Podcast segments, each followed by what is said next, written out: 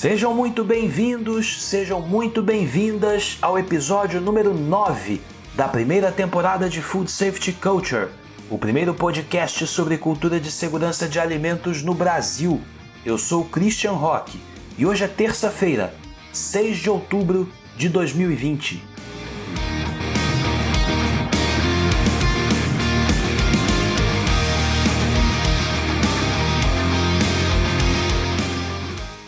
No episódio de hoje, eu trago para vocês a segunda parte do nosso bate-papo com a Camila Miretti.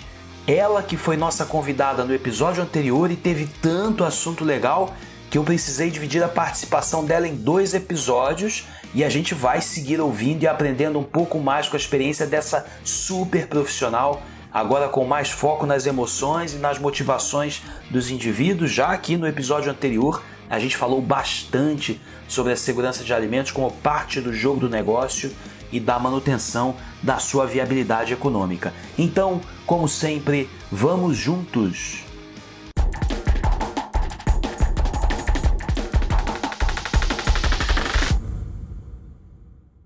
Agora, tem um outro tema aqui que é o seguinte: te parece também é, que é, faltam indicadores mais precisos do comportamento das pessoas, até para que a gente possa associar o reconhecimento né, da, das pessoas que estão fazendo bem feito, né, estão avançando e ajudando a organização a avançar com a cultura de segurança de alimentos, porque a maior parte dos indicadores são indicadores voltados para o processo, então é a eficiência da linha, é o volume de entrega, né?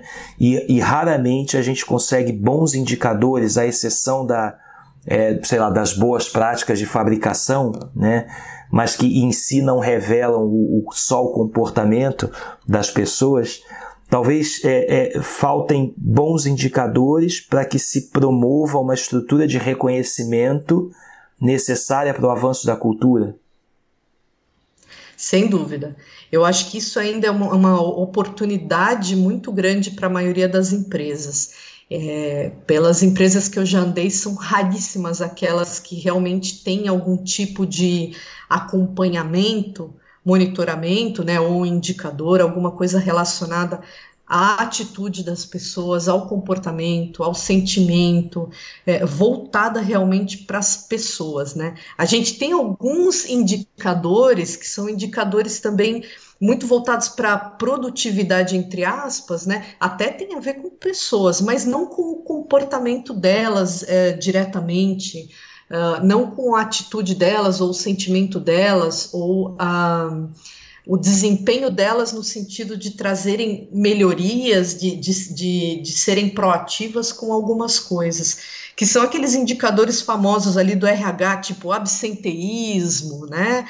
Ou é, percentual de colaboradores treinados, ou então quantas mil horas de treinamento você deu aquele ano para os colaboradores, né? Mas nenhum deles, como você falou, são realmente focados nas pessoas, são muito focados nos processos, né? Então é processo de produção, é processo de uh, análise e liberação de produto, é processo de aprovação de fornecedor, é processo de é, gestão de recursos humanos, mas, mas como processo, não olhando para as pessoas individualmente, muitas vezes, né? Então, não, não olhando para esse fator comportamental, ou de atitude, ou de, de de sentimento, de emoção, ou de você é, compreender ou conseguir acompanhar como as pessoas estão no, no ambiente de trabalho. Talvez o indicador mais próximo disso seja aquele do clima organizacional. Algumas isso. empresas já, já implementaram isso, né? É. Do tal do programa de clima tem, organizacional. Tem ampla relação, né, Camila? Parece ter ampla relação, porque é aquilo que a gente falava. A, a cultura ela é dependente do estado de espírito das pessoas, como elas se apresentam para o trabalho, o tanto que elas estão abertas para receber novas informações, inclusive sobre segurança de alimentos. Mas a gente correlaciona ainda muito pouco a questão do clima organizacional organizacional com a segurança de alimentos. E me, me parece que também que é um, é um aspecto super importante, né? É, e, e eu, o que eu vejo muitas vezes é que o clima organizacional está muito também pautado assim no na satisfação salarial do colaborador, se o almoço do refeitório é bom, se o ônibus, né, que faz o transporte é legal, é, é, abrangente, passa em todas as ruas da cidade, é muito, muitas vezes focado nisso, né? Mas não tão focado na, realmente nessa questão do estado de espírito das pessoas, né? É. E é um trabalho que realmente precisa ser feito individualmente. É. Porque a gente pode ser colega né, da mesma empresa, trabalhar ali juntos, na mesma linha, fazendo a mesma função, mas hoje você está muito bem, está feliz, olha, teu filho começou a a estudar na escola, veio todo feliz porque é, conheceu um amigo novo na escola, tal. A professora deu nota 10 para ele, ele ganhou uma estrelinha dourada no caderno dele, então você está todo feliz porque teu filho está bem, pronto. E eu não, eu não, porque minha avó está doente no hospital, eu estou muito preocupada com ela, ela pode falecer a qualquer momento, eu não posso vê-la por causa do Covid, está tudo uh, isolado. Então eu estou extremamente triste. Você acha que eu tenho cabeça para trabalho, para cumprir regrinha de BPF? Para ser produtiva naquele dia, né? É, infelizmente, o, o o, o, mundo corporativo ele endurece as pessoas de forma Exato. geral, né? Ele não olha para isso. Então, assim, você é obrigado a estampar um sorriso na cara e trabalhar é, e ser produtivo e ser simpático com todo mundo, educado com todo mundo 100% do tempo, né? Parece que você não tem direito de estar cansado, com sono, triste, preocupado ou ter um problema em casa. Uh, parece que, que a gente não tem esse direito, né? Você tem que ser perfeito e produtivo 100% do tempo e, e, simpático e alegre 100% do tempo. E eu vejo que um, essas questões pessoais, elas raramente são consideradas nas empresas, né? E aí, isso sim, isso pode atrapalhar a, a a gente enraizar a cultura de segurança de alimentos. Isso pode, é, se eu não vejo esse fator individual, esse fator humano, eu não consigo realmente estabelecer uma, uma cultura, né? Eu não consigo ajudar essa pessoa que eventualmente esteja em dificuldade, eu não consigo ajudá-la.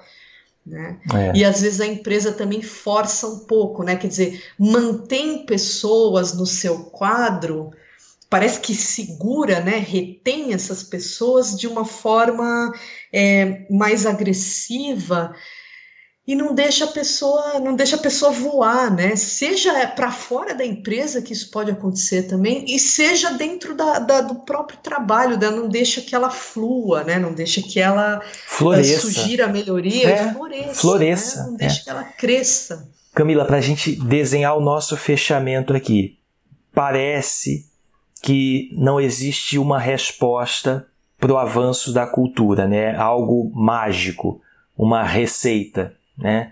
Eu tenho particularmente uma preocupação em relação aos programas de cultura, porque eu vejo as organizações querendo algo pronto, é algo como um padrão. Ah, então se eu fizer isso, esse padrão que envolve educação, comportamento, reconhecimento, indicadores, né? Claro, existe uma base, né? Uma base vai existir, mas é, não existe uma receita que se possa reproduzir em cada organização, né, Camila? É, é, é muito mais complexo do que isso, né? É olhar a história daquela organização, o momento daquela organização, o clima né, daquela organização, para poder entender quais ações poderiam ser tomadas e quando dentro dessa estrutura do que seria um programa de cultura, né, ao longo do tempo, para poder é, conseguir identificar e promover os avanços, né, Camila? Mas não existe uma não existe um, um programa mágico, né, uma receita única, né? Você não, percebe não essa uma... expectativa nas organizações, né, de que exista uma receita para que a gente possa implementar, falar sobre cultura de segurança de alimentos? Existe, existe essa expectativa, assim, na grande maioria das empresas, até porque, né, aquilo que a gente comentou antes, é, acabou se tornando um requisito normativo, né? A primeira que apareceu foi a, a BRCGS, Uh, e agora o GFSI também já está incluindo isso lá no documento guia e logo, logo vai aí aparecer nas, nas demais normas, né? IFS, FS CC 22000 e por aí vai. E, inclusive aqui na Europa também já estão revisando a legislação né, de, de um, higiene, né, o código de higiene da, da, da, da indústria alimentícia, né, a legislação base de, de requisitos higiênicos sanitários para a indústria alimentícia e também para serviços de alimentação, incluindo a cultura de segurança de alimentos como um requisito legal. Olha isso, né? E aí, quando a gente lê o requisito legal, a gente vê também que tem bastante coisas que tem muito, muito mais cara de gestão, de norma de gestão, que cultura propriamente dita, né? Eu não vejo nenhum requisito ali que seja claramente voltado para pessoas, né? Quando a gente lê o requisito, fala que tem que ter uma comunicação eficaz, que a liderança tem que demonstrar a importância, tal, mas eu não vejo nada muito pautado no comportamento realmente das pessoas. E esse é um risco, né? Então agora, como é requisito legal, requisito normativo, etc. O que, que as empresas esperam, né? O que, que elas querem? Elas querem que uh, ou exista um, um passo a passo, uma fórmula mágica, um passo a passo onde ele pega, implementa e beleza, fechou, tá aí, já tenho a minha cultura de segurança de alimentos, né?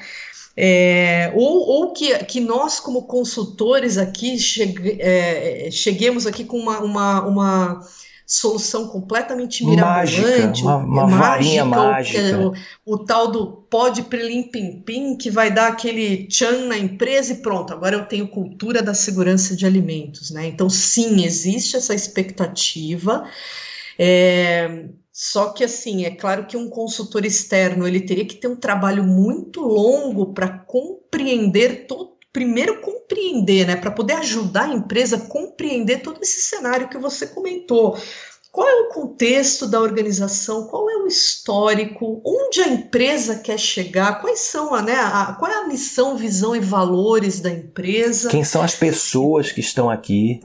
Quem são as pessoas que estão atualmente na empresa. Então, assim, primeiro você precisa compreender todo esse cenário. É um trabalho muito grande, né? A identidade da empresa Isso. precisa ser conhecida. Isso. A história dela, o fundamento dela precisa ser conhecido, né? Não é com uma planilhinha padrão do Excel que eu vou ter cultura da segurança de alimentos na minha empresa, né?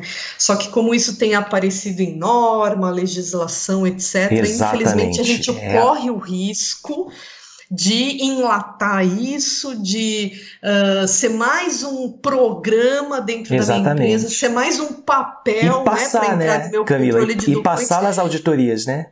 E passar. É, exatamente. Porque acaba passando, né? Acaba passando nas auditorias. Se a gente enlatar, Exato. como você falou, acaba passando nas auditorias. Mas a é. cultura mesmo, que existe esse, trabalho ao longo do tempo, talvez a gente não consiga desenvolver, né? Ó, vou te fazer é. uma, última, uma última provocação aqui. Ah, pensando a cultura de segurança de alimentos nas indústrias ou no serviço de alimentação, enfim, é, ou no agronegócio, mas é, como um ciclo de vida, né? É, do nascimento, passando pela primeira infância, a infância, a adolescência, né, a vida adulta, a maturidade, enfim. Se a gente fosse pensar num ciclo de vida, né? Quem seria a cultura de segurança de alimentos ou, ou, ou em que fase a gente estaria, né? Na, nas organizações, na nossa cadeia de produção do alimento.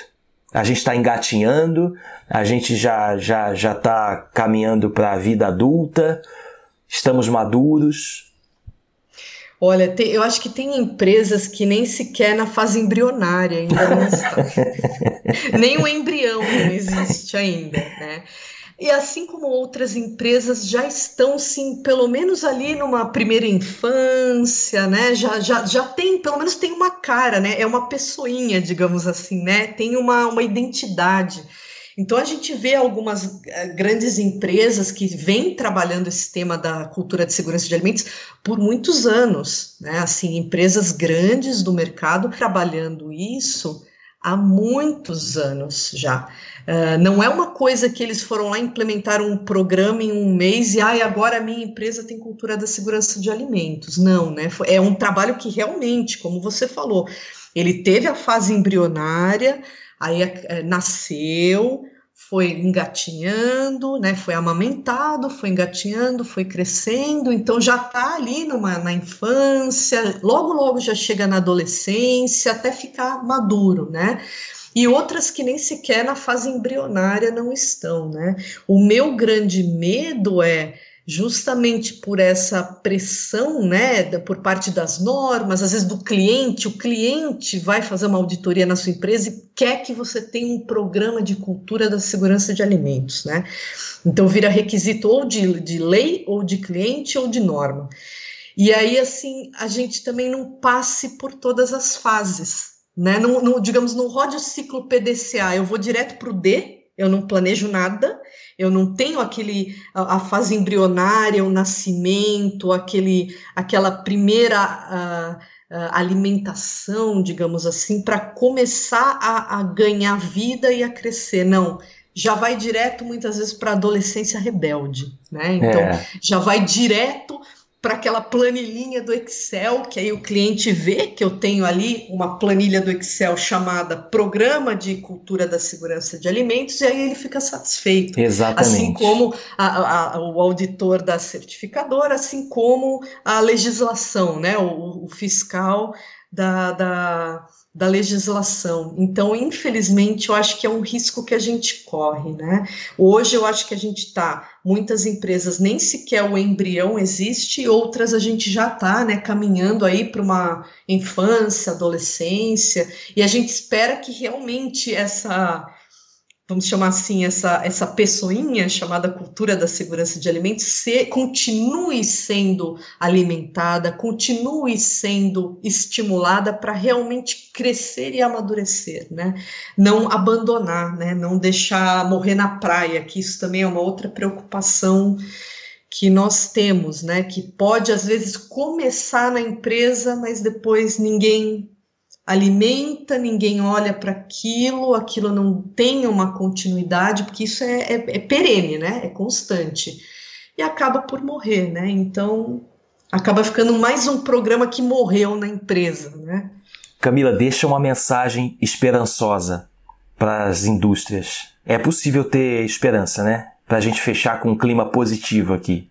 Sem dúvida. Claro que é possível a gente ter esperança, é possível a gente é, começar a promover essas mudanças a partir de agora. Né? Então, é, para os gestores, para os líderes, para os técnicos, comecem né, ou continuem estudando a respeito do tema de segurança de alimentos e da cultura da segurança de alimentos.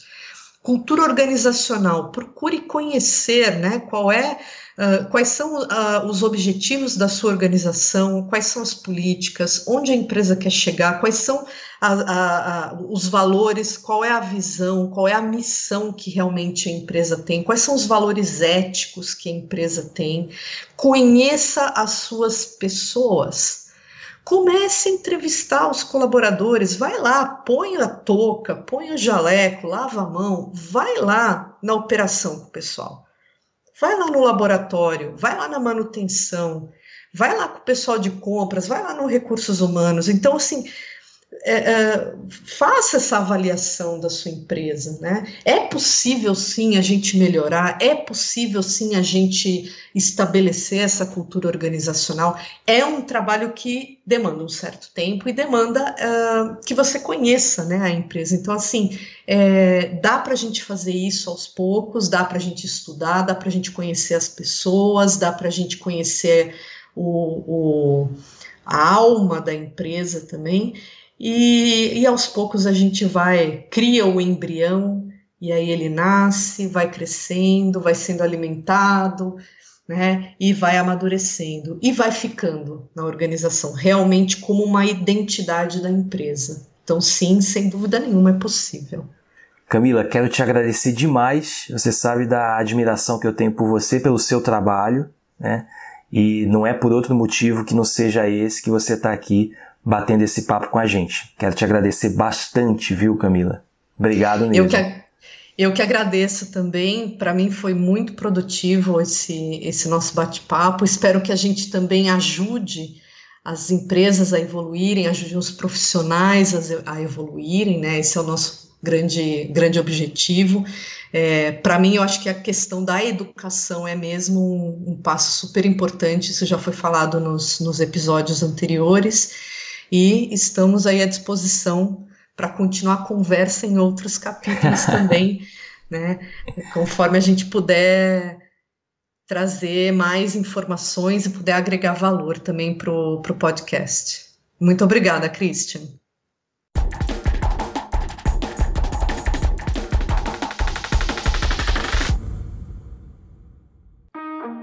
E a todos vocês, meu muito obrigado. É muito gratificante ter a audiência e a companhia de vocês.